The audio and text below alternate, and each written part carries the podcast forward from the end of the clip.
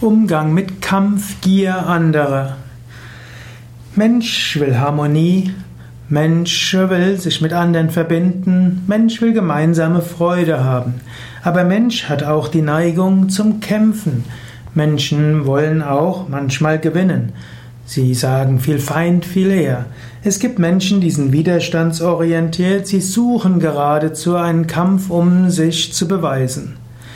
Ich spreche jetzt aber davon, dass Menschen nicht physische Kämpfe machen wollen. Wir sind jetzt gerade in Deutschland im April 2016, wo physische Kämpfe unter Erwachsenen, mindestens unter über 40-Jährigen, eher ungewöhnlich sind.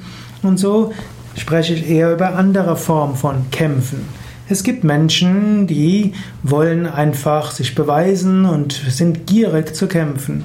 Man könnte sagen, hier gibt es sattwige, rajasige und tamasige Kampfgier.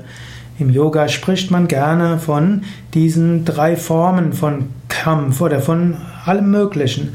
Es gibt die tamasige Kampfgier, mit der man jemand anders vernichten will. Man will zeigen, dass man besser ist und will den anderen vernichten.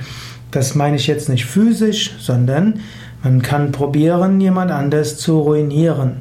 Hm? Es gibt die rajasige Kampfgier, in der man zeigen will, dass man besser ist als andere.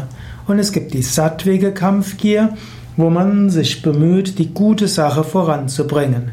Wo man zum Beispiel mit großem Enthusiasmus darum kämpft, dass ein alter Baum nicht gefällt wird.